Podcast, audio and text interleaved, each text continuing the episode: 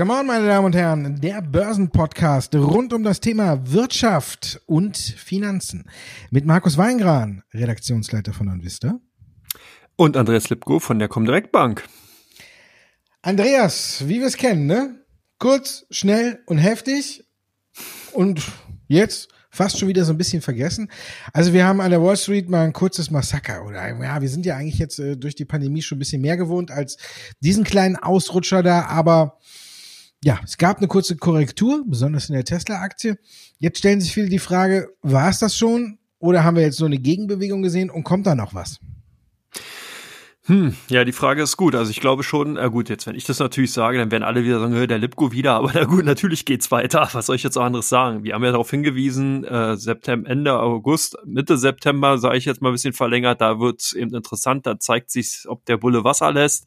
Und diesen Augenblick haben wir jetzt, weil nämlich Unternehmensnachrichten Mangelware wären und äh, man sozusagen anfängt, nach Themen zu suchen, die man eben für Anlageentscheidungen heranziehen kann. Und da kommen ja doch eine ganze Menge an den Horizont hoch, über die wir auch gleich reden werden. Und man fängt natürlich dann an, äh, über seine Position zu sinnieren, schaut sich mal die Bewertung an und denkt vielleicht, na Mensch, wenn jetzt die Zahlen im Oktober für das abgelaufene dritte Quartal dann reinkommen, äh, sind dann die Unternehmen, die Position, die ich habe, vielleicht ein bisschen zu hoch bewertet? Sind die Positionen okay? Und da kommen eben doch viele Investoren momentan eher auf den Entschluss, dass sie eben sagen, dass viele Unternehmen doch gerade aus den USA und gerade aus dem Technologiebereich sehr, sehr hoch bewertet sind. Und dazu gehört eben auch eine Tesla, die ja schon seit ja, sag ich mal, 300 US-Dollar vor Split so ein bisschen die Bodenhaftung verloren haben. Wir haben ja teilweise, du hast ja öfters auch schon mal gesagt, Bewertungsstände gehabt, gerade bei dem Unternehmen, wo, glaube ich, die komplette Marktkapitalisierung der Marktkapitalisierungen, also wirklich plural aller anderen börsennotierten Autounternehmen entsprochen hat. Finde ich ein bisschen heftig, finde ich ein bisschen scharf. Ich meine, schön für Elon Musk, der ist damit gleich erstmal in die Riege der drittreichsten Menschen der Welt aufgestiegen, aber natürlich für die Börsen ein ganz, ganz klares Warnzeichen. Insgesamt war es sowieso schon sehr kurios, dass fünf Unternehmen 30 Prozent der Marktkapitalisierung im S&P 500 ausgemacht haben. Das heißt, 497 Unternehmen sind ja ein bisschen mehr als 500 mit den A&B-Shares zum Beispiel von Alphabet sind dann sozusagen, ja, wie soll man sagen, einfach nur mitgelaufen. Und wenn man sich da nämlich auch mal die einzelnen Charts so ansieht, dann sieht man da sehr viele Unternehmen, die überhaupt nicht aus, die, aus den Hufen gekommen sind. Und das wird so ein bisschen auch dabei momentan verdrängt beziehungsweise gar nicht beachtet. Wir haben also wenige Unternehmen, die wirklich die Hosse vorangetragen haben und einen ganz, ganz großen Teil gerade bei amerikanischen Unternehmen. Wir sehen es ja auch eigentlich im DAX, wenn man ehrlich ist. Automobilwerte nicht wirklich on vogue, Chemiewerte tun sich schwer und in den USA sieht es halt ähnlich aus. Tourismus Tourismus und so weiter, die ganzen Branchen Maschinenbau liegen momentan am Boden und da muss erstmal einiges passieren, ehe hier die Marktbreite kommt, weil die ist wichtig. Es macht keinen Sinn, wenn nur wenige Unternehmen ansteigen und in, im Endeffekt dann die ganze Bullenherde noch schlafend am Boden liegt und eigentlich sich nicht bewegt. Also von daher ich sehe zumindest so, dass die Korrektur weitergeht. Oder hast du äh, ein, irgendwas, welche Neuigkeiten aus dem Bullenlager parat? ja, Gut, wenn man jetzt guckt, äh, Tesla hat 21 Prozent äh, verloren an einem Tag. Damit hat man an einem Tag an Marktkapitalisierung so viel verloren, äh, wie Ford und GM zusammen wert sind. Also so viel nochmal als kleines Beispiel ähm, der Relation von Tesla. Also äh, fast 80 Milliarden US-Dollar Marktkapitalisierung waren mit diesem Kurssturz fusch futsch. Ich weiß nicht, ist Musk damit noch unter den Top 3? Ich bin mir nicht mehr ganz sicher, ob die, ob die diesen Rücksetzer jetzt schon eingeplant hatten oder ob der ähm, tatsächlich äh, jetzt nochmal rausgerechnet worden werden muss. Äh, bei Amazon ist es ja auch so, ne? wenn die Aktie ein bisschen verliert, dann äh, verliert ja auch Jeff Bezos ein, eine kleine Stange Papiergeld, muss man ja sagen. Ist ja eigentlich kein reales Geld. Ich bin auch ein bisschen unschlüssig. Wir haben gestern ja auch nochmal leicht rückgängige Kurse gesehen ich habe so ein bisschen das Gefühl, in den USA ist, wird die Aktie oder zumindestens manche Aktien gerade wirklich als äh, irgendwie alternativlos für die Altersvorsorge angesehen. Wir haben jetzt wieder äh, eine Nullzinspolitik der FED und viele Leute, die neu an den Markt kommen und viele Leute haben wahrscheinlich jetzt auch so ein bisschen für sich entdeckt, dass man äh, bei Altersvorsorge tatsächlich äh, nicht um äh, Aktien drum umherkommt. Dann haben wir die jüngeren Generationen, die von äh, so Häusern eben wie Robin Hood oder so angezogen werden, wo man ja keine Gebühren zahlt und ja handeln kann, bis der Arzt kommt und ähm, auch auf die Nase fallen kann, bis sie mal so richtig blutet, dass schon der Arzt zweimal kommen muss. Ich glaube, es ist so, dass immer noch so, so viel Geld da ist, dass dass das Ganze ein bisschen kompensiert wird. Vielleicht wird sich jetzt, äh, wie du schon sagtest, äh, ein bisschen breiter aufgestellt, damit man solche Rückschläge wie bei Tesla oder so ein bisschen breiter an, abfedern kann. Aber ich denke fast, dass so viel Geld in dem Markt ist, dass entweder jetzt der DAX der große Profiteur ist, dass viele sagen, okay, vielleicht haben wir die US-Technologiewerte jetzt ein bisschen ausgereizt, dann treiben wir erstmal um, den äh, deutschen Leitindex auf ein neues Allzeithoch, bis es da äh, irgendwie fertig ist und dann kann in der Zeit äh, die USA wieder ein bisschen fallen und dann kommen wir zurück wieder an den US-Markt. Ich glaube, das Kapital, und davon ist einfach viel zu viel da durch die Notenbanken, wird sich wieder seinen Weg suchen und entweder wird es die US-Kurse nach oben treiben oder es wird eine andere Spielwiese geben. Vielleicht der deutsche Markt äh, hat sich ja auch so ein bisschen von der Korrektur äh, abgekoppelt, die wir in den USA gesehen haben.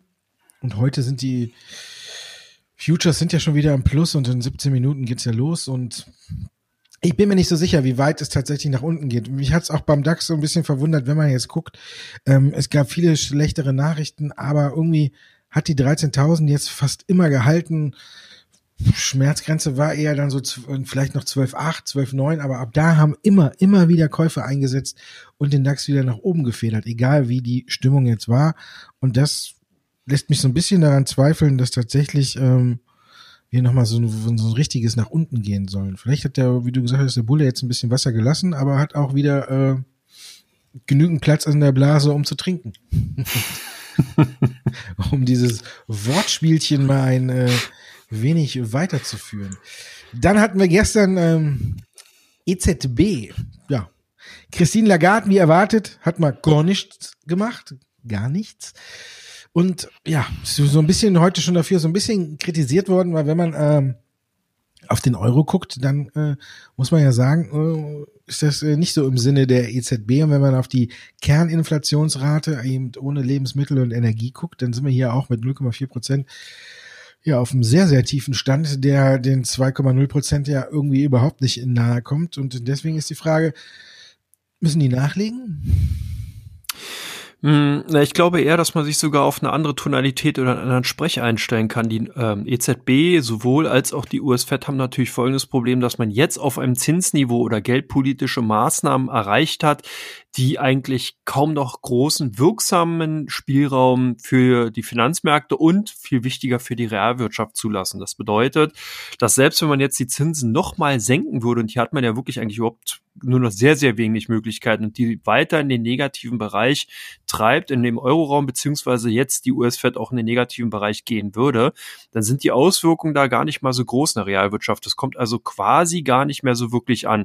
Das heißt, es kann auch bedeuten, dass man jetzt anfängt, so ein bisschen die Marktteilnehmer darauf vorzubereiten, eben, dass die Notenbanken mal nichts machen. Das heißt, dass man an der Seitenlinie steht, dass man eben zuschaut und dass man dahingehend die Erwartungshaltung, diesen, diese Put-Funktion, die die Marktteilnehmer ja den Notenbanken in den letzten Jahren zugedacht haben, dass man diese sukzessive zurücknimmt. Und ich kann mir sogar vorstellen, dass wir im ersten Quartal 2021 eine leichte, zumindest erstmal im Wording, also im Sprech, eine leichte Umkehr sehen werden. Dass wir hier also eine Vorbereitung auf den Markt oder für die Marktteilnehmer sehen werden, dass die Zinsen auch mal wieder steigen können.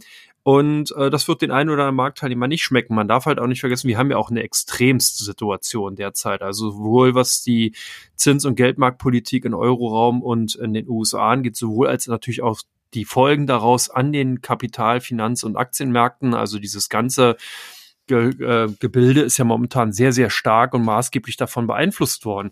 Und jetzt sieht man auch, dass lange Zeit die Euro-Stärke, du hast ja bereits angesprochen, die eigentlich als positiv gesehen wurde, weil man nämlich davon ausgegangen ist, dass viele Anlagegelder aus den USA in Richtung Euroraum umgeschichtet worden sind. Das heißt, die Nachfrage nach dem Euro nimmt er dann zu. Klar, wenn man US-Dollar-Anleihen hat, muss man US-Dollar verkaufen, kauft Euro und legt dann, kauft mit diesen Euros sozusagen Aktien.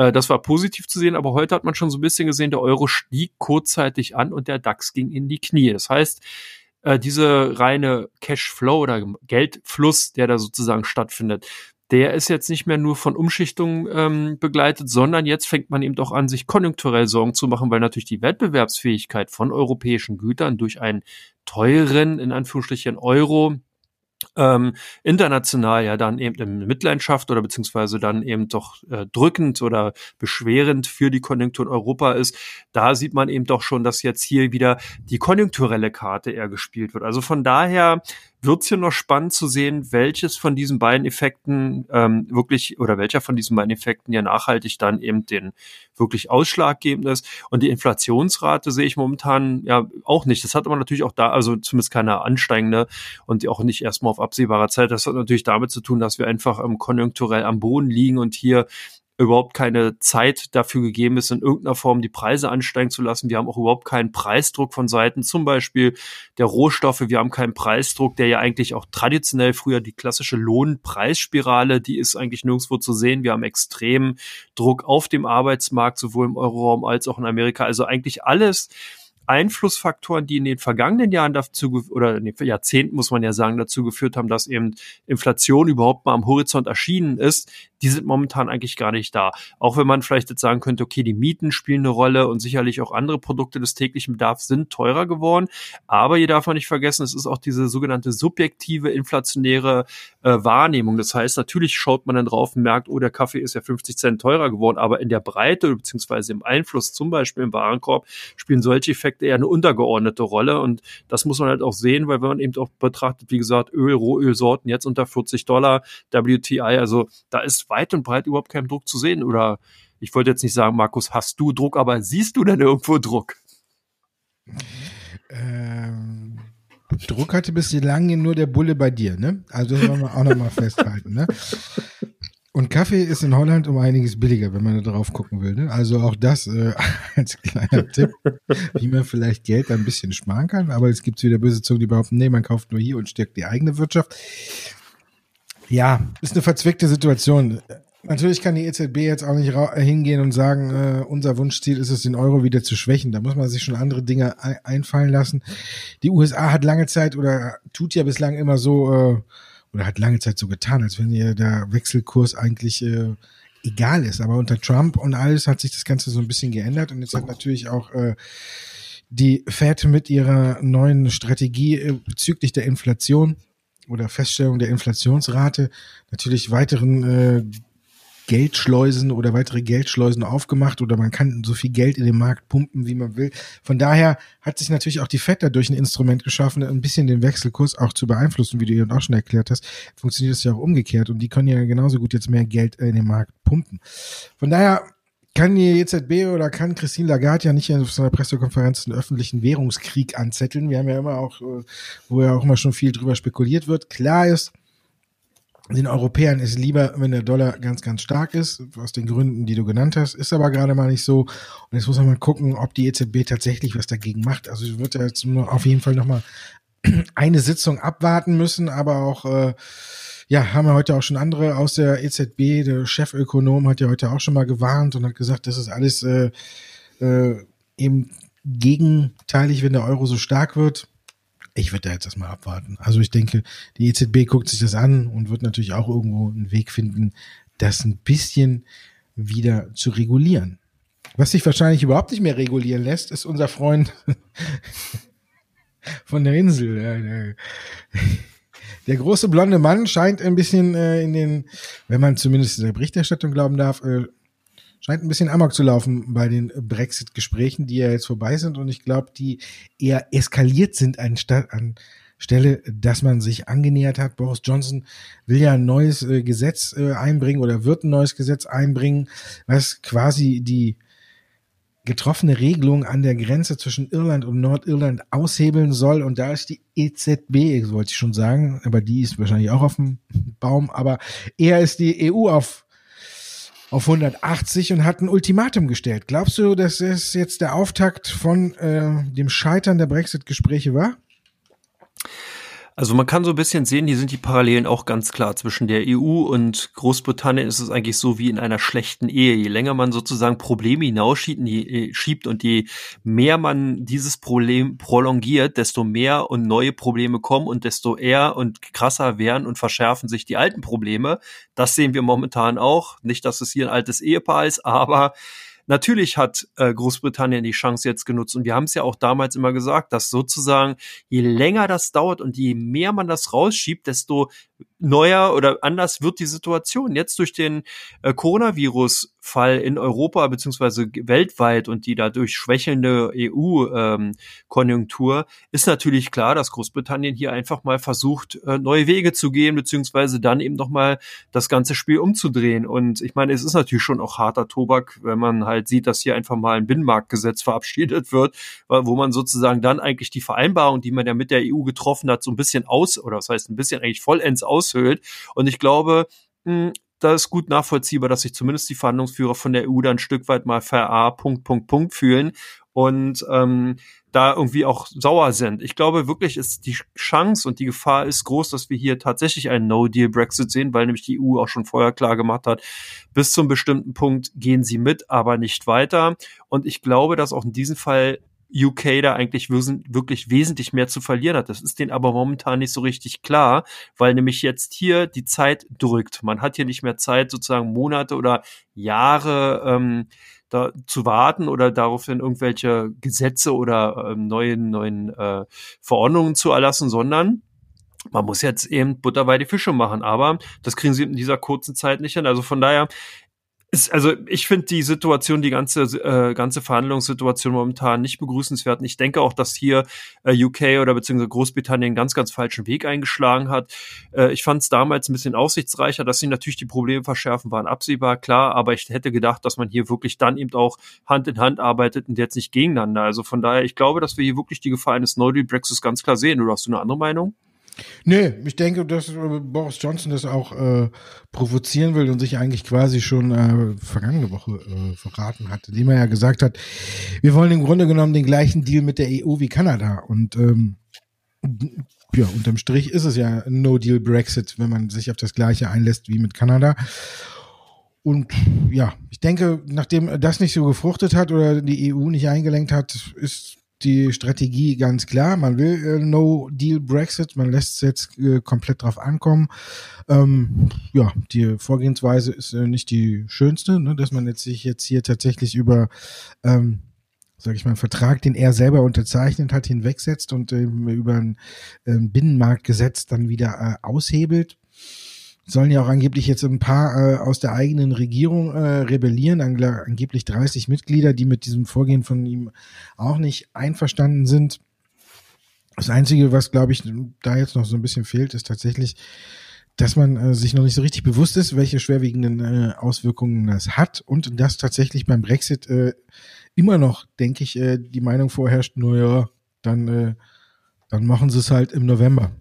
Dass sie sich wieder kurz vor knapp einigen ich glaube aber diesmal äh, wird das nicht so sein. Und das kann natürlich wieder zu einer bösen Überraschung führen, die aber auch dann, wenn man darauf vorbereitet ist, ich glaube, äh, schnell und heftig ist und dann auch ganz schnell wieder ausgebügelt wird.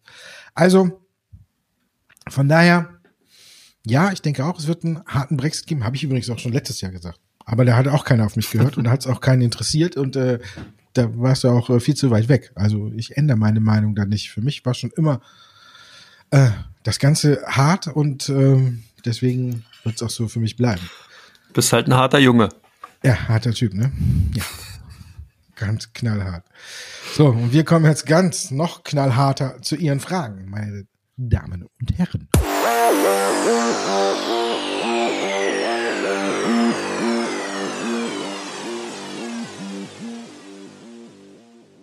Teil 2 von Come On, dem Börsenpodcast rund um das Thema Wirtschaft und Finanzen. Und die erste Frage kommt natürlich, wir haben es schon angerissen, zu Tesla. Und wir haben ja hier den Dauerbären- und Automobilexperten Andreas Lipko im Podcast. Und daher die Frage, Tesla, 21% Minus an einem Tag. Ist die Story nur beschädigt oder vorbei? Die Unternehmensstory oder beziehungsweise ja die Technologiestory ist aus meiner Sicht heraus nicht beschädigt. Tesla wird auch weiterhin in Zukunft hier ganz klar Innovationsführer sein und bleiben. Obwohl, ich muss sagen, Porsche ist ja auch ganz dicht dabei. Die haben extrem aufgeholt, aber ein anderes Thema. Ähm, die werden auch weiter in ihre Story gehen, aber ich glaube, an den Aktienmärkten ist die Story tatsächlich vorbei. Man hat hier äh, einfach zu stark und zu sehr übertrieben. Ich glaube, dass der Aktienkurs jetzt wirklich konsolidieren muss und auch weiter zurücklaufen wird. Es ist einfach auch wünschenswert, weil ansonsten würde diese Korrektur nur später noch heftiger ausfallen. Und von daher ist es, ähm, ja, wie gesagt, jetzt auf jeden Fall erstmal ein kurze, kurzes Verschmerzen von den Kursverlusten, die vielleicht die ein oder anderen Hörer, Hörerinnen jetzt eben erleiden müssen. Aber langfristig, denke ich, wird die Story intakt bleiben. Ich sehe die Tesla hier wirklich ganz weit vorne. Elon Musk und sein Team sind wirklich äh, in dieser Hinsicht spitze. Die haben Revolutionen und dann revolutioniert und das heißt auch, das wird auch in Zukunft aus meiner Sicht daraus so bleiben. Aber wie gesagt, die Bewertung, Bewertungskriterien von Tesla waren aus meiner Sicht viel zu hoch, sind es auch nach wie vor. Ähm, ja, aber wie gesagt, Aktien sind ja auch teilweise wirklich eine Anlage oder sollten eine sein über mehrere Jahre hinweg und nicht immer nur über ein paar Wochen. Und wenn man sich ansieht, dass die Aktien in den letzten Monaten teilweise 400, 500 Prozent zugelegt haben, dann kann so etwas nicht gesund sein und ist es auch nicht. Wenn das über mehrere Jahre läuft, wie zum Beispiel bei einer Amazon oder bei einer Apple, bevor wir jetzt diesen Irrsinn gesehen haben in den letzten Monaten, ist das vollkommen okay. Aber wie gesagt, in der Kürze der Zeit, da liegt nicht unbedingt die Würze, sondern sehr, sehr viele Rückschlagsgefahren, so wie wir es jetzt auch sehen. Also für mich technologisch die Story nicht vorbei, am Aktienmarkt vorerst ja. Aber noch eine andere Story, die vielleicht jetzt vorbei sein könnte, zumindest wenn man hier nach einigen Research-Berichten geht, die gerade kursieren, Nikola Group. Die haben ja einen dicken Deal mit äh, GM gemacht und äh, konnten da ja zumindest dann ganz kurzzeitig mal von profitieren und jetzt ziehen Gewitterwolken auf. Markus, klär uns auf. Ja, Gewitterwolken. Natürlich wissen wir um die Problematik bei Nikola. Hochgelobtes Technologieunternehmen, ähnlich, äh, sage ich mal, wie Tesla, aber eben äh, im Bereich der Lkw-Sparte. Dann hat man zuletzt auch ein SUV an den Start gebracht. Äh, Badger heißt er und äh, der soll mit Brennstoffzellen betrieben werden. Also wenn es um diese Konkurrenz zwischen Batterie und Brennstoffzelle ging oder geht, dann war das immer so ein Kampf zwischen Nikola und Tesla. Jetzt muss man sagen, Nikola ist ein Unternehmen, was so viele gute Nachrichten jetzt rausgehauen hat. Mit Iveco zum Beispiel baut man die neuen Lkw in äh, Deutschland, in Ulm zusammen. Jetzt hat man mit GM einen neuen Vertrag äh, geschlossen für zwei Milliarden, die man einstreicht, dass die eben den SUV bauen. Das wurde jetzt gefeiert von allen Seiten und dann kam eben der Hedgefonds Hindenburg Research daher und hat wirklich eine ganz schön lange Liste aufgezeigt. Jetzt muss man sagen, parallel mit Wirecard will ich nicht so direkt ziehen, aber es ist natürlich auch so, dass ein Unternehmen wie Nikola, was null Umsatz generiert und wirklich von der reinen Fantasie lebt und vielleicht äh, Anfang oder Mitte 2021 die ersten LKW auf der Straße hat und erst Ende 21 vielleicht den ersten SUV, der jetzt von General Motors produziert wird, das ist natürlich ein, äh, ein dankbares Angriffsobjekt. Ne? Wenn man es so sieht, so ähnlich wie bei Wirecard, da kann man eben äh, durchs Geschäftsmodell konnte man nicht richtig durchschauen, war ja auch immer wieder Short-Attacken da. Wir wissen im Nachhinein, die waren alle berechtigt. Und jetzt ist es so ein bisschen ähnlich und ich muss ganz ehrlich sagen, ich bin da ein bisschen hin und her gerissen. Natürlich wird alles nicht so heiß gegessen, äh, wie es gekocht wird. Und hier sind natürlich auch ein paar Sachen dabei. Wenn man jetzt, man, wenn man ein bisschen auf die Geschichte von Nikola guckt, dann weiß man, äh, dass sie sich mit PowerCell geschritten haben. Und wenn man jetzt einen ehemaligen Mitarbeiter von PowerCell äh, ausfindig macht, äh, der in den Verhandlungen angeblich da mit war und dass der sauer auf die ist und jetzt die äh, Batterie- und Wasserstoff-Brennstoffzellentechnologie als heiße Luft bezeichnet, dann ist das so eine Sache, die auch ein Geschmäckler hat, weil man ja äh, sich da ein bisschen gestritten hat. Was mich, als ich den Artikel das erste Mal gelesen habe, oder die Pressemitteilung besser gesagt von Nikola, ein bisschen verwundert hat, aber ich habe da auch nicht ein bisschen nicht weiter drüber nachgedacht. Ich habe mich nur beim Übersetzen, weil ich den für unsere Seite übersetzt habe, äh, so ein bisschen gewundert, ob ich das richtig lese, ob ich das aus dem Englisch, ich habe wirklich an mein, so ein bisschen an meinen Englischkenntnissen gezweifelt musste das ein paar Mal lesen, um tatsächlich zu verstehen, dass eben die Brennstoffzellentechnologie und die Batterietechnik in dem Falle nicht von Nikola für die Autos kommt, sondern von GM. Und da habe ich äh, ein paar Mal drüber nachgedacht, aber habe dem auch so keine größere Bedeutung beigemessen, weil ich auch dem ganzen Deal auch irgendwie so äh, gefeiert habe. Danach hab, bin ich so ein bisschen nachgegangen und habe gedacht, wow, Nikola hat's ja echt drauf, ne? Die haben ja im Grunde genommen gar nichts, ne? Die, Deutschland wird äh, Iveco die Fabriken bauen und alles. Jetzt hier wird in den USA wird General Motors den Badger bauen. Also die müssen nicht eine einzige Produktionslinie selber an den Start bringen. Da muss überhaupt nichts investiert werden und dafür kriegen sie auch noch zwei Milliarden äh, Dollar von GM. Also so unterm Strich muss man sagen, sind da tatsächlich ein paar Zweifel offen.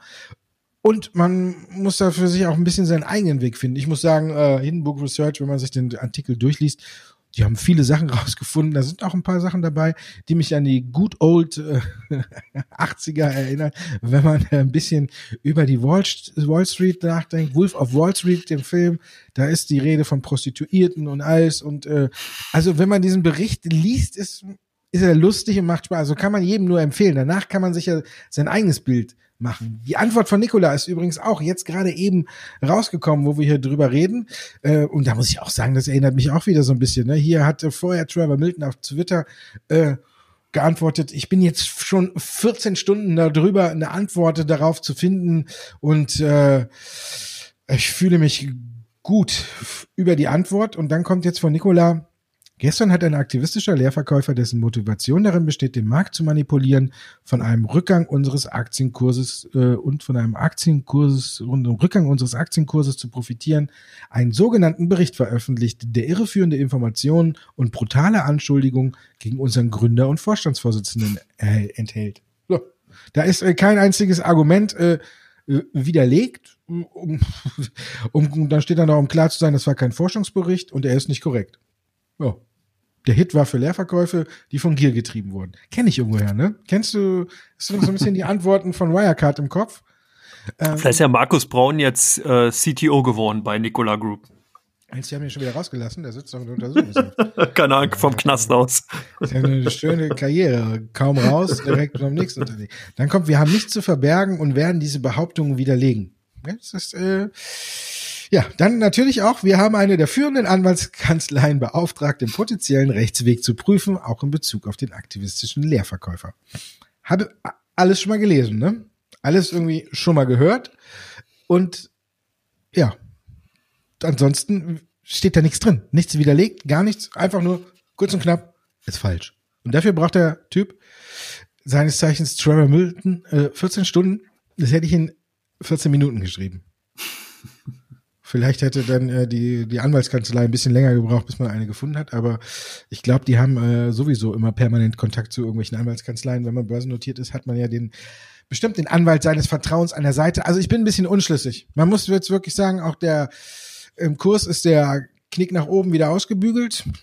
Ja, und dann würde ich sagen, ich würde da aktuell, bin ich da ein bisschen skeptisch. Ich will dir nichts Böses unterstellen. Ich war auch äh, äh, ein Fan von denen. Aber jetzt, wenn wir drauf gucken, heute erneut wieder 8% im Minus die Aktie. Ich gucke gerade drauf, 8,7%, geht also wieder unter 34. Äh, US-Dollar, wenn man guckt, also der Hype vom GM-Deal, der ist äh, mal gut ausgebügelt. Der ist so gut wie weg. Und da wäre ich jetzt auch ein bisschen vorsichtig, ob die Aktie wirklich jetzt so richtig anspringt, weil da muss man schon ein bisschen mehr machen, äh, um das jetzt zu widerlegen, als was das heute gemacht wurde. Und wir sehen ja aber auch eine positive Tendenz, da um 150 Punkte vorne. Tech versuchen erneut auch sich zu erholen. Apple gewinnt sogar ein Prozent, also haben wir schnell drüber geschaut, aber Nikola fällt schon wieder fast zehn Prozent. Also die Stellungnahme, die da abgegeben wurde, kommt auch am Markt nicht gut an und deswegen würde ich sagen, ich habe viel zu viel erzählt und Finger weg. Dann kommen wir zu VW. Da müssen wir gucken. Gewinner vom Autogipfel in Berlin? Oder haben alle gewonnen, weil nur nicht offiziell Verbrenner gefördert werden, sondern jetzt äh, durch die Hintertür über autonomes Fahren? Äh, ja, der Verkehrsminister Andreas Scheuer hat hier sozusagen die Bodentonkür äh, vollzogen, die man macht, wenn man mit einer vier gerade so die Prüfung äh, durchstehen will. Sozusagen, er hat eine Vorwärtsrolle, Strecksprung, halbe Drehung, Vorwärtsrolle gemacht und ist wieder an der gleichen Stelle angekommen. Er hat kurz ähm, schwindelig. Ja, allen anderen wird schwindlig, wenn man sich halt überlegt, dass ja unsere Umweltpolitik beziehungsweise dann die Ausrichtung ja alles mal in Richtung E-Mobility gehen sollte. Will man jetzt oder überlegt hier ernsthaft, ob man äh, die Verbrennungsmotoren wieder äh, mit einer Kaufprämie, wie wir sie vielleicht von 2728 noch als sogenannte Abwrackprämie äh, kannten oder kennenlernen durften, jetzt sozusagen bedenken. Die Argumentation ist auch sehr stichhaltig. Ich zitiere mal kurz. Zitat, es stehen viele moderne Fahrzeuge auf Halde, die müssen vom Hof. Zitat Ende. Gut, das ist dann so ähnlich, da könnte er sich dann vielleicht mit dem CEO von Nikola äh, Group zusammentun, was zumindest hier die Stichhaltigkeit von Argumentationsgründen äh, anzuführen ist. Aber es ist ja, ist ja kein Politikum. In, Im Endeffekt ist es halt so, die Konjunktur, die Autokonjunktur äh, liegt brach, Automotive-Sektor muss gefördert werden, ist eine Schlüsselbranche in der deutschen Wirtschaft. Das ist sozusagen die Quintessenz dabei. Jetzt hat man sich halt irgendwas ausgedacht, damit eben genau diese Branche gefördert werden kann. Volkswagen ist natürlich, sage ich mal, oder da hast du auch ganz recht von der Formulierung her, eigentlich der doppelte Gewinner. Auf der einen Seite haben die sich nämlich ganz klar E-Mobility positioniert, das heißt, die bekommen ja da die Prämien und sind natürlich auch im Verbrennungsmotorenbereich äh, sehr gut positioniert mit den alten Modellen, wenn man so, also kriegen da auch nochmal äh, jetzt Fördergelder oder zumindest stehen die ja erstmal ähm, in Aussicht. Also von daher kann man schon sagen, ist VW auf jeden Fall einer der größeren Gewinner. Gewonnen hat natürlich die ganze deutsche Automobilbranche insgesamt und von daher kann man es wirklich so sagen, ja, die Gewinner vom Autogipfel sind die deutschen Aktien und hier hervorzuheben die Volkswagen. Und ein weiterer Gewinner aus dem DAX scheint sich ja abzuzeichnen, und zwar die Bayer AG. Die hat es ja wohl wahrscheinlich jetzt gedacht oder geschafft, dass man den Glyphosat-Vergleich in den USA vielleicht komplett zum Abschluss bringen kann. Oder siehst du dadurch den Weg für die Aktien frei? Und was passiert da eigentlich gerade, Markus? Oh, da passiert viel. Ja, man ist auf einem guten Weg. Man hat wieder gesagt, man hat Fortschritte gemacht. Es ging ja auch um äh, diese Sonderkommission, die danach eigentlich, Bayer hatte ja irgendwie vor, sag ich mal, ähm, weiterreichende oder nachfolgende Klagen in dem Sinne auszuschließen, dass man gesagt hat, okay, wir zahlen quasi jetzt eine Abfindung oder einen Vergleich an diejenigen, die jetzt alle geklagt haben. Damit aber nicht noch weitere Klagen kommen, setzen wir quasi äh, eine Kommission von Experten ein, die dann eben feststellt, dass Glyphosat nicht krebserregend ist und damit sollten dann quasi alle weiteren Folgeklagen ausgeschlossen werden das hat dem Richter auch nicht so ein bisschen gepasst. Die Kommission hat ihm nicht gepasst. Er hat gesagt, es muss jetzt alles ein bisschen schneller gehen. Das ist es jetzt wohl. Man hat wohl diese Kommission jetzt auch abgesetzt und hat Geld auch nochmal zurückgelegt äh, für Folgeklagen. Damit ist man also vielleicht so ein bisschen ein Stück weit auch zurückgerudert. Nicht das, was man machen wollte, sondern man hat eben äh, nochmal Geld in die Hand nehmen müssen, um eben Folgeklagen auch nochmal zu bearbeiten der wird dann wahrscheinlich genau geprüft, aber trotzdem ist es nicht ganz das, was Bayer wollte, aber es sieht danach aus, dass man eben äh, hier zum Abschluss kommt und das dürfte dann irgendwie die Corona, Corona sage ich schon, das ist ja mal was ganz Neues, ne? Corona-Klagen. Glyphosat mit Corona verwechselt, meine Herren. Ja, ist schon spät. Ähm, dass der Glyphosat, das Glyphosat-Schwert äh, quasi so über Bayer langsam aber sicher weg ist und äh, keinem vom Bayer den Kopf abhaut, weil nämlich auch Baumann äh, für weitere vier Jahre im Amt bestätigt worden ist. Und ich denke, alles in allem ist es ein gutes äh, Ding. Die Aktie ist auch wieder ein gutes, gutes Stück zurückgekommen, nachdem die Zweifel da aufkamen, eben an der Vereinbarung, an dem Vergleich, dass der zustande kommt. Das hat die Aktie nochmal richtig belastet. Aber ich denke, wir sind jetzt auf einem guten Weg, dass der Weg frei ist. Auf einem guten Weg, dass der Weg, na, ist egal. ähm, ich denke, langfristig gesehen ist Bayer jetzt durchaus Interessant. Lange Rede, kurzer Sinn. Trägerwerk. Du und ich, wir haben auch ein paar äh, Beatmungsgeräte gezahlt, die keiner haben will. Ne? Also der ja. Hund nimmt die Beatmungsgeräte zurück oder nimmt nicht mehr alle ab. Vor allen Dingen hat er 10.000 bestellt und ich glaube nur etwas mehr als 1.500 genommen. Ist ja mal auch eine Sache. Ne? Äh, die Aktie hat darauf negativ reagiert. Ich, der Bund zahlt ja die Kosten. Kannst du verstehen, dass sie negativ reagiert hat? Na gut, es zeigt äh, auf der einen Seite, dass hier auch ähnlich die Euphorie, äh, alles was mit Healthcare, alles was mit Coronavirus-Pandemie zu tun hatte, einfach überzogen war. Wir haben ja daraufhin auch öfters mal hingewiesen, meine Güte, unser Podcast ist so gut, worauf wir alles hinweisen und hingewiesen haben, egal. Also auf jeden Fall war eben auch diese Branche natürlich hier mit Euphorie überschüttet worden, Vorschusslorbeeren und das sieht man jetzt momentan. Du hast bereits gesagt, 10.000 Geräte sollten geliefert werden, 1.557 Maschinen werden jetzt nur abgenommen. Vielleicht kann man die anderen 8.400 Maschinen in Richtung Aktionäre von Tesla und Nikola Group schicken. Vielleicht brauchen da ein paar Jungbörsianer jetzt ein bisschen mehr Power auf den Lungen, wie auch immer. Ähm, nee, aber dem Unternehmen insgesamt ist ähm, geht's natürlich, sage ich mal, jetzt nicht unbedingt durch diesen Auftrag gleich ganz schlecht, aber es ist natürlich ein Indiz dafür, dass einfach diese Welle, dieser zusätzliche äh, äh, Gewinnschub und Umsatzschub, der natürlich dann eben durch erwarteten äh, Mehraufträgen ähm, jetzt ausbleibt, dass das jetzt vorbei ist. Also man sieht hier einfach eine ganz klare Konsolidierung und das ist eben auch notwendig, weil eben der, der Gesundheitssektor an sich der äh, profitiert natürlich klar von Einmaleffekten, aber nicht dauerhaft. Wir haben eigentlich genau entgegengesetzte Bewegungen, gerade in vielen Sektoren, die eben mit Krankenhäusern, mit Gesundheitssystemen zu tun haben. Die Budgets werden immer klapper, immer kleiner und von daher wird auch hier natürlich die Margen werden geringer, beziehungsweise dann eben die Produkte schwieriger abzusetzen sein insgesamt denke ich mal, ist der Höhenflug tatsächlich beendet, ist er eigentlich schon seit einiger Zeit.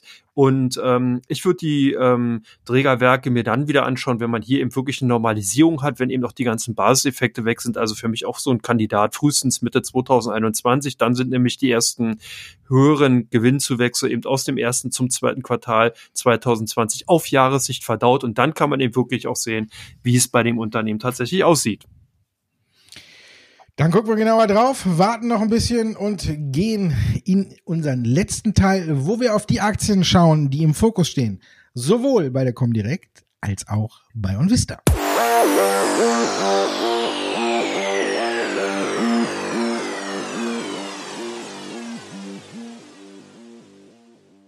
Teil 3 und du hast die Aktie doch mit äh, Absicht ausgesucht, ne?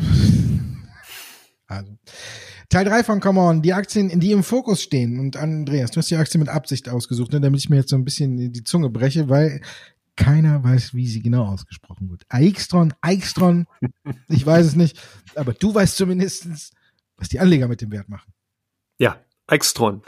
Ähm, die Aktien sind in den Fokus gekommen, weil die ja den ähm, Sprung sozusagen in den MDAX geschafft haben. Und da sieht man eben auch, dass danach das Interesse nach wie vor vorhanden ist bei den Aktien. Also man sieht, dass eben durch so eine Indexaufnahme durchaus eben hier auch eine größere Wirkung zu verzeichnen ist. Es ist nicht unbedingt äh, der reine Kaufdruck, der dahinter ist, weil die Aktien sich ja eher seitwärts äh, jetzt momentan bewegt haben. Der hat natürlich auch noch dann damit zu tun, dass hier gerade Technologieaktien momentan nicht so en vogue sind. Semiconductor-Bereich ist man auch ein bisschen vorsichtiger jetzt, aber die Aktien haben zumindest eine erhöhte Handelsaktivität bei uns, bei der Comdirect und von daher habe ich die Aktie mal mitgebracht wollte das mal exemplarisch anführen. Zum einen, um dir mal die Zunge zu brechen und zum anderen, um aufzuzeigen, wie äh, sozusagen oder was passieren kann, wenn so eine Aktie dann eben in einen Index aufgenommen wird. Bei euch sind die Amazon-Aktien gesucht gewesen. Ähm, wahrscheinlich wollten die Leute wissen, wie reich ist denn Jeff Bezos jetzt? Du bist ein bisschen körperteilfixiert heute, ne? Aber ich lasse das mal. Wir hatten ja schon vergangene Woche was ne, mit dem Bärenfell und so. Aber gut, wärmen wir das nicht wieder auf. Amazon bei uns gesucht natürlich, weil es neue Spekulationen gibt und Spekulationen, die 20 äh, Milliarden US-Dollar äh, schwer sind.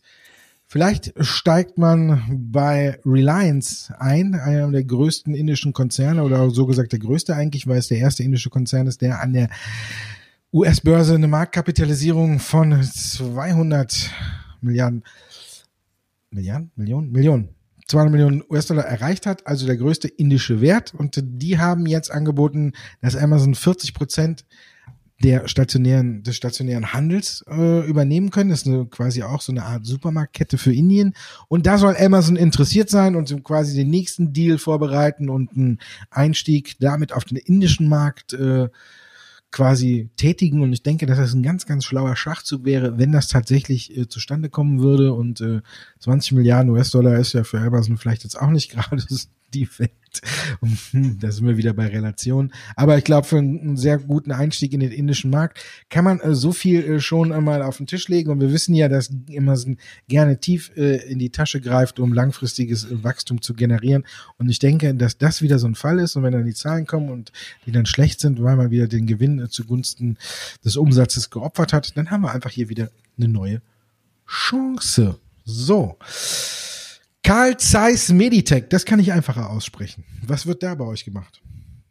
Ja, die Aktien werden eigentlich weiter gesucht. Das fand ich ganz spannend. Die haben es bisher nicht geschafft, in die wirklich in die Top 3 Position zu kommen, aber die waren in den letzten Wochen immer so unter den ersten fünf, ersten zehn, also so auf den letzten fünf Positionen unter den ersten zehn. Und das ist ganz interessant, weil das für mich auch mal zeigt, wir hatten gerade von über die Trägerwerk im zweiten Teil gesprochen, jetzt hier im dritten Teil halt die Carl Meditech, die eigentlich aus dem ähnlichen Bereich kommen, Medizingerätehersteller, hier auch spezieller Fokus eben auf Lasertechnologie, gerade für Augenoperationen und so weiter. Und da sieht man schon, dass äh, das eben auch eine Branche ist, die eben so hochwertige Geräte herstellt, die eben dann auch auf Jahren hinweg sozusagen von den Krankenhäusern, von Ärzten abgefragt werden und äh, dass hier die Chancen ganz gut stehen, dass die sich halt sozusagen dem möglicherweise zu erwartenden Abwärtstrend eben bei den anderen Gesundheitsaktien oder Gesundheits- oder Medizintechnikunternehmen eben abkoppeln können. Und hier, wie gesagt, deswegen heute mal mitgebracht, weil die Aktien von Carl Zeiss Meditech bei unseren Kunden zumindest seit einigen Wochen permanent so ein bisschen eher unter Kaufdruck stehen. Bei euch die V gesucht oder Wow oder Wow. Wow. Wow. Ja, die ist äh, sehr stark gesucht und in der, im Interesse der Öffentlichkeit vor allen Dingen sehr stark gesucht und hat äh, jetzt auch äh, kurz heute mal am neuen Allzeithoch geschnuppert. Ich finde, die Aktie sollte man kennen, weil es eine Aktie ist, die jetzt zuletzt erst äh, sehr viel Gas gegeben hat. Deswegen habe ich sie mal mitgebracht. Auch ähm, ist ein äh, norwegisches Unternehmen, äh, das äh, sich auf die, naja, sagen wir mal, grüner machen von Schiffen äh, spezialisiert hat. Und jetzt hat man natürlich gedacht, so solange äh, die ganzen Kreuzfahrtschiffe alle an äh, quasi im Hafen liegen, ähm, würden wird es natürlich bei denen auch nicht laufen. Aber jetzt kam am äh, 26. August rum kamen die äh, Halbjahreszahlen und da hat man gesehen, dass bei Wow eben die Auftragsbücher komplett voll sind. Und am 7. September gab es dann auch noch tatsächlich von Karneval äh, auch noch einen neuen Auftrag. Also da hat man gesehen, dass vielleicht eher das Gegenteil der Fall ist, dass ähm, in dem Moment, wo die Schiffe auch alle quasi nicht unterwegs sind, man die ja vielleicht noch einfacher äh, ein bisschen äh, behandeln oder dort arbeiten kann, weil es eben dann äh, auch einfacher ist. Und die Auftragsbücher bei Wow sind wirklich pickepacke voll und die Halbjahreszahlen waren sehr, sehr gut. Und deswegen läuft die Aktie gerade auch unheimlich. Und wie gesagt, heute mit einem neuen Allzeithoch und ähm, also sollte man zumindestens mal auf der Watchlist haben. Das ist, äh, ist so. Ne? Ist halt so. Ähm, ja, kein Frühstück bei Tiffany. LVMH, hast du eben gesagt. Also der Witz kommt jetzt nicht von mir, sondern den habe ich dir abgeguckt. Also da bin ich wenigstens ehrlich. Ja, LVMH zumindest wird man zukünftig unter sehr, sehr hohen Gefahren stehen, wenn man mit einer, L mit einer Louis Vuitton-Tasche in den Tiffany-Shop reingeht. Da kann man schnellstens wieder rausgeworfen werden. Nein, äh, die Übernahme von Tiffany durch LVMH scheint zu scheitern. Und das Kuriose für den einen vielleicht kaum nachvollziehbar, aber klassisch Börse eben doch nachvollziehbar ist, die LVMA-Aktie profitiert davon, die steigt nämlich.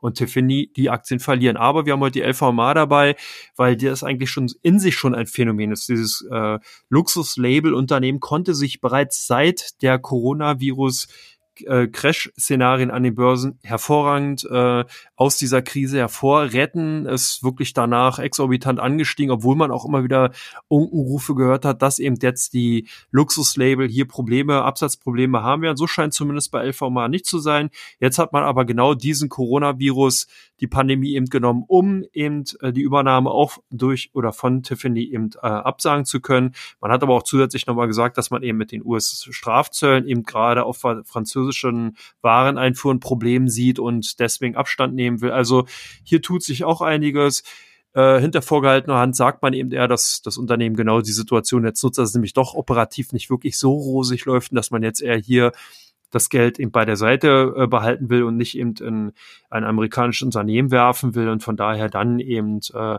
jetzt zumindest die US-Strafzölle als mögliches Argument anführt. Peloton, du hast dir demnach diese Technologie geholt und radelst jetzt jeden Tag zumindest virtuell ins Büro? Das leider nicht. Ich muss auch zugeben, wenn ich auf Mahlzeit gucke, muss ich sagen, ähm, ja, eine Aktie, äh, die ich äh, unterschätzt habe, wo ich gesagt habe, am Anfang, ich kann mir nicht vorstellen, dass Leute bereit sind, so viel Geld auszugeben, um sich ein äh, Fahrrad äh, quasi in Anführungszeichen ähm, ins Wohnzimmer oder irgendwo zu stellen. Aber ja, da lag ich äh, mal komplett daneben, äh, weil jetzt sind auch noch die Zahlen raus für das letzte abgelaufene Quartal und die haben alle Prognosen einfach nur mal schlechtweg äh, pulverisiert, muss man ja schon sagen, und einen sagenhaften Ausblick geliefert. Wenn man guckt, in drei Monaten ist der Umsatz im Jahresvergleich von 223 Millionen auf 607 Millionen US-Dollar gestiegen. Die Analysten hatten lediglich mit 583 Millionen gerechnet. Der Nettogewinn ist auf äh, neun, fast 90 Millionen Dollar gestiegen. Also die haben 27 Cent die Aktie verdient und die Analysten hatten nur 10 Cent erwartet. Und wenn dann noch ein Unternehmen sagt, ach übrigens, ähm, wir haben die Werbekosten runtergefahren, haben wir gerade aktuell nicht nötig, dann, ja, okay, dann äh, weiß man so ein bisschen, wie der Hase läuft im Corona-Tief und äh, im März bei 20 Euro. Mittlerweile sind wir bei gut über 80 Euro.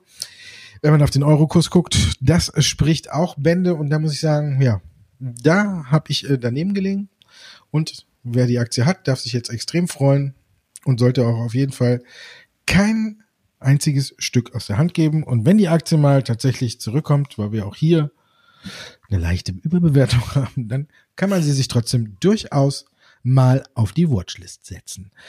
Und ich setze dich jetzt auf die Watchlist. Was machst du am Wochenende?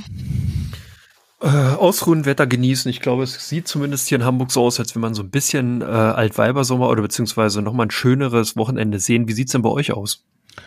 Pro Programm mit den Kindern. Ich gehe mit den Kindern raus. Der Sohnemann hat ein Fußballspiel und äh, ich stelle mich mit der Maske an den Seitenrand und dann hat das Töchterchen noch rein. Und schreist ihn, äh, feuerst ihn an. Nein, ich bin ja äh, selber auch Trainer in, in einer anderen Sportart und deswegen weiß ich, äh, wie unangenehm es manchmal ist, wenn sich die Eltern einmischen. Von daher äh, stehe ich lieber immer in aller Ruhe am Seitenrand und genieße und halt die Klappe. Mal ist auch verwunderlich, ne? Wenn man den Podcast hört, denkt man, was, der Weingang kann auch mal die Klappe halten. Ja, kann er. Aber am Fußballfeld, wenn der Sohnemann spielt. In diesem Sinne, euch allen ein schönes Wochenende. Genießt das Wetterchen. Ich glaube, Sonntag soll es wieder ein bisschen mehr Wölkchen geben. Aber trotzdem, ja, wie du schon sagtest, ein Weibersommer, ne? Und das diesmal ohne Körperteil zu erwähnen. Das ist nochmal ein Ende wert. Dankeschön, Andreas.